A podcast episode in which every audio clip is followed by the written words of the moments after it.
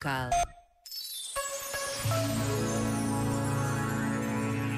As obras de arte, dizia Tchaikov, dividem-se em duas categorias: as de que gosto e as de que não gosto. Não conheço outro critério. As pessoas não são obras de arte, mas quase todos nós dividimos aqueles que conhecemos desta mesma forma. De um lado, pomos as pessoas de quem gostamos e do outro, as de quem não gostamos.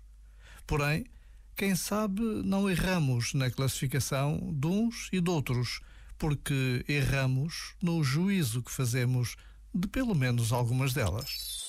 Este momento está disponível em podcast no site e na app.